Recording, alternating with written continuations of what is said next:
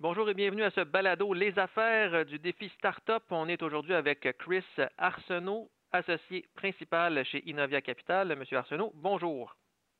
Bonjour, Denis.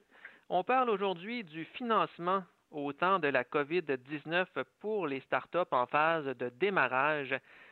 Selon votre expérience des dernières années, qu'est-ce qui a changé depuis le début de la crise au niveau du financement des startups? Ce qui a changé, c'est euh, les capitaux euh, pour du financement des entreprises en démarrage existent, ils sont toujours là. Donc, les capitaux comme tels qui ont été amassés par des fonds de capital de risque ou dans des fonds quelconques euh, existent toujours, ils n'ont pas disparu comme tels. Ce qui a, ce qui a changé, par contre, c'est plutôt l'attitude et la vitesse auquel cet argent-là se déploie dans les entreprises. On peut penser que euh, les trois dernières années, il y a eu un, taux de déploiement de capitaux dans des, entreprises en technologie, que ce soit en démarrage ou en croissance, euh, assez élevé, où à chaque trimestre, il y avait de plus en plus de capitaux qui étaient mis au travail et qui étaient investis dans les entreprises et on voyait des records en trimestre après trimestre. Moi, je prévois qu'en Q2 et ensuite en Q3 et en Q4, ça va être plutôt l'inverse où les montants investis dans les entreprises vont diminuer en termes de rythme de déploiement. Et c'est quoi en ce moment l'importance pour les dirigeants de start-up? De bien comprendre la structure des fonds de capital de risque auxquels elles veulent aller euh, chercher du capital?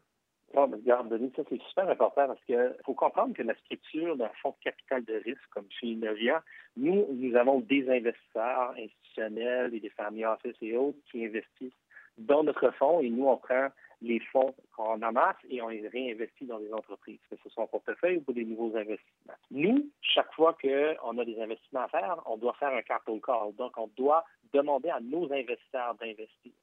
Et si nos investisseurs ont une réticence de mettre de l'argent au travail, ça pourrait créer certains problèmes en termes de timing pour pouvoir faire des capital calls comme tel. Nous, on est assez chanceux parce qu'on a des institutions qui sont assez fortes. Il y en a des grandes familles euh, qui ont des familles en Suisse qui sont euh, assez gros. On n'a eu aucun problème de faire des capital calls, mais il faut se rendre à l'évidence que c'est pas tous les fonds de capital de risque qui sont dans la même position. Il faut juste comprendre d'où provient euh, les capitaux pour, pour avoir une meilleure appréciation de la capacité des entités à investir dans les sociétés de démarrage demeure réelle aujourd'hui avec les capitaux qui existent et surtout en pensant à demain d'où les capitaux vont venir.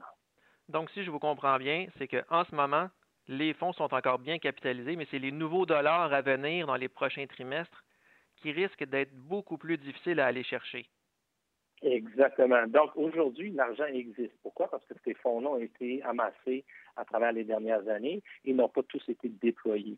Oui, ils vont déployer moins vite dû à toutes les incertitudes euh, qui ont été créées avec la crise et tout, mais le plus gros problème ne va pas être le déploiement des capitaux qui sont déjà sous gestion, c'est plutôt d'où vont venir les capitaux euh, ultérieurs l'année prochaine et l'année suivante. Si les institutionnels ou les, fonds de capital de risque ou les anges financiers ne reçoivent pas de retour sur leurs investissements qu'ils ont fait il y a un an, cinq ans ou il y a dix ans, euh, dû au fait qu'il n'y a pas de sortie, donc il n'y a pas d'acquisition qui se fait euh, dans, une période de crise qui sont aussi importantes que les acquisitions qui se font dans les bonnes années, comme on a vu dans les trois dernières années. Ça, ça veut dire qu'il n'y a pas d'argent qui rentre dans l'enquête. Fait qu'il y a moins qu'il y a de l'argent qui rentre dans l'enquête, moins qu'il va en avoir qui va pouvoir sortir dans le futur. Alors, les prochains fonds, c'est une, grosse question que, plusieurs gestionnaires se posent, c'est le timing de lever un nouveau fonds de capital de risque et quel type de fonds vont avoir l'opportunité d'attirer les capitaux nécessaires et est-ce que ça va être des fonds plus petits? Est-ce que ça va être des fonds qui vont être focusés sur des stades d'investissement particuliers? Est-ce que ça va être des, entreprises, des fonds qui vont, qui vont devoir investir dans des secteurs en particulier? Ça, c'est tout à être défini. Si on regarde votre stratégie d'investissement chez Innovia ou à travers tous vos portefeuilles, est-ce que vous aimez mieux en ce moment réinvestir dans des sociétés que vous détenez déjà dans un de vos portefeuilles ou si vous regardez plus les nouveaux investissements? Nous, on, gère le fonds euh, de la même façon que quelqu'un va gérer leur propre entreprise. Alors, si j'ai des clients aujourd'hui qui sont des, entreprises dans mon portefeuille, je vais m'occuper des clients. Investir et dépenser pour aller chercher des nouveaux clients, pour nous, c'est investir dans des nouvelles sociétés avec qui on n'a pas de relation ou qui ne font pas partie de notre portefeuille. Est-ce qu'on continue d'être un investisseur actif? Absolument. Euh, puis déjà cette année, on a fait plusieurs investissements, des nouveaux investissements ainsi que des réinvestissements dans le portefeuille. Cependant, la première priorité, c'est de s'occuper du portefeuille.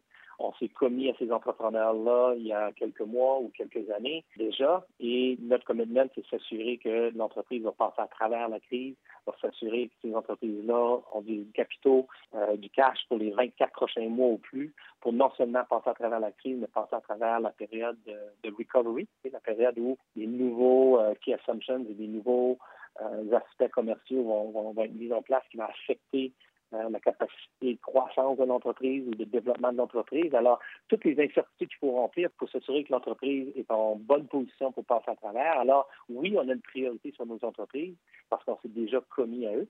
Et ensuite, on est un fonds de capital de risque qui voit à long terme aussi. Alors ça, ça inclut continuer à développer des relations avec des, futurs euh, entrepreneurs qu'on va financer, incluant continuer à faire des nouveaux investissements. Cette année, on a fait six nouveaux investissements déjà dans les quatre premiers trimestres, incluant au mois d'avril et au mois de mars. Donc, on demeure actif. Vous parlez beaucoup depuis le début du balado de la nécessité pour les entreprises de préserver les liquidités ou d'avoir suffisamment d'argent pour passer à travers la crise et même pour passer à travers la période de reprise qui va suivre la crise. Dans ce contexte-là, est-ce que les entrepreneurs qui viendraient vous voir avec une stratégie à la Uber ou à la Airbnb de brûler beaucoup de capitaux pour s'accaparer un marché rapidement, est-ce que c'est toujours une bonne stratégie à avoir aujourd'hui? Non. Et la, réponse est assez simple, c'est parce que lorsqu'on vit dans un environnement où la croissance euh, prime devant tout, parce que le marché est accessible, l'argent est accessible, on peut continuer à se développer devenir une, entreprise mondiale si on a accès aux capitaux nécessaires pour se développer plus vite qu'un compétiteur. Ce monde-là n'existe plus aujourd'hui. Aujourd'hui, il faut se rendre à l'évidence que euh, le monde a changé. Il faut prendre ça en considération. Une entreprise qui est capable de se développer et s'assurer qu'ils vont passer à travers euh, la crise et les développements subséquents afin d'aller chercher toute l'information qu'ils ont besoin pour vraiment sortir dans un an, deux ans, ou le nombre de la, période que ça va prendre, lorsqu'il va y avoir un monde où la croissance va être revenue et qui peuvent être devant tout le monde. Ça, ça veut dire que d'ici ce temps-là, ils vont, ils vont avoir géré leur, euh, leur cash, ils vont être positionnés, ils vont avoir ajusté leurs dépenses, ils vont avoir euh, ajusté leur euh, développement en termes de main-d'œuvre, ils vont s'assurer qu'ils vont être capables d'embaucher les gens qui ont besoin à fur et à mesure, ils n'embaucheront pas trop d'avance. C'est vraiment on appelait ça il y a en 2008, en 2009, 2010, un chef d'entreprise en temps de paix ou un chef d'entreprise en temps de guerre. Aujourd'hui, ça prend des chefs d'entreprise en temps de guerre. Des, entrepreneurs qui sont capables de prendre des décisions qui sont difficiles aujourd'hui, mais qui vont être aussi capables de réagir plus vite lorsque les marchés vont être euh, meilleurs augure. Et est-ce que vous voyez des tendances aujourd'hui là, transformationnelles dans le monde du financement des startups qui vont demeurer au sortir de la crise?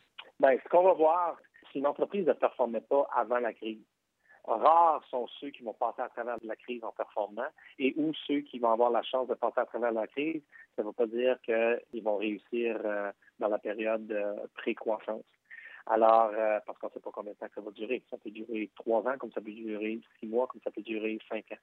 Alors, on va voir des entreprises comme on va voir des fonds et des institutions qui vont soit se retirer de la classe comme telle et ou vont mettre les bouchées doubles et vont devenir des, grands leaders, autant point de vue capital de risque, point de vue institutionnel ou point de vue entrepreneurial. Fait que, euh, on va vraiment avoir une grande démarcation. Je pense qu'il va y avoir un, un, shift de leadership dans le marché. Puis c'est là qu'on voit ceux qui ont vraiment les, reins solides, mais aussi euh, la vision euh, pour exécuter dans des temps difficiles comme ça, pour prendre avantage après les, quand les marchés retournent. merci beaucoup, M. Arsenault. Hey, ça me fait plaisir. Merci beaucoup à toi.